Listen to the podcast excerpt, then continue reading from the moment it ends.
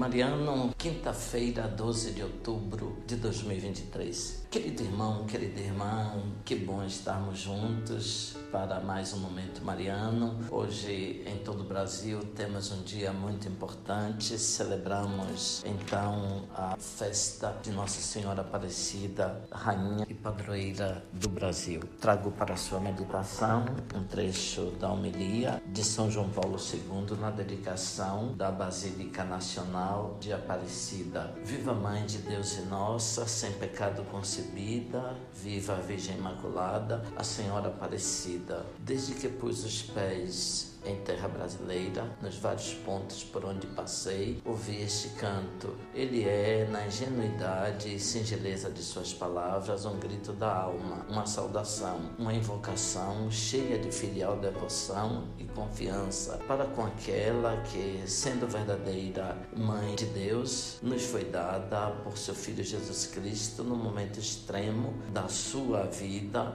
para ser nossa mãe. Sim, amados irmãos e irmãs, filhos e filhas. Maria, a mãe de Deus, é modelo para a igreja, é mãe para os redimidos. Por sua adesão pronta, incondicional à vontade divina que lhe foi revelada, torna-se mãe do Redentor com uma participação íntima e toda especial na história da salvação. Pelos méritos de seu filho, é imaculada em sua conceição, concebida sem a mancha original preservada do pecado e cheia de graça. Ao confessar-se serva do Senhor e ao pronunciar o seu sim, acolhendo em seu coração e em seu seio o mistério de Cristo Redentor, Maria não foi instrumento meramente passivo nas mãos de Deus, mas cooperou na salvação dos homens e mulheres com fé livre, inteira obediência. Maria nos leva a Cristo, como afirma com precisão o Concílio Concílio Vaticano II. A função maternal de Maria em relação aos homens, de modo algum ofusca ou diminui esta única mediação de Cristo. Antes, manifesta a sua eficácia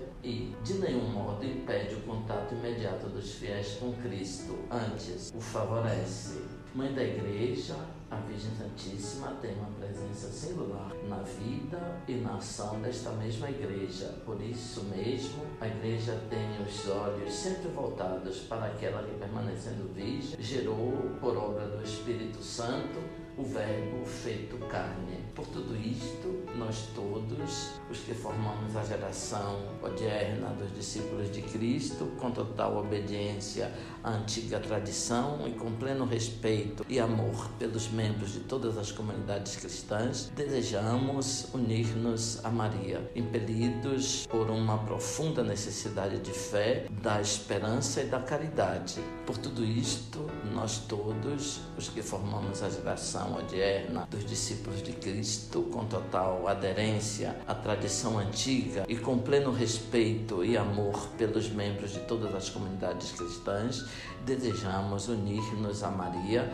impelidos por uma profunda necessidade da fé, da esperança e da caridade. Discípulos de Jesus Cristo, neste momento crucial da história, em plena adesão à ininterrupta tradição e ao sentimento constante da Igreja, impelidos por um íntimo imperativo de fé, esperança e caridade, nós desejamos unir-nos a Maria e queremos fazê-lo através das expressões da piedade mariana da Igreja de todos os tempos. A devoção a Maria é fonte de vida cristã profunda, é fonte de compromisso com Deus e com os irmãos. Permanecei na escola de Maria, escutai a sua voz, segui os seus exemplos. Abençoe-vos Deus Todo-Poderoso, Pai, Filho, Espírito Santo. Amém.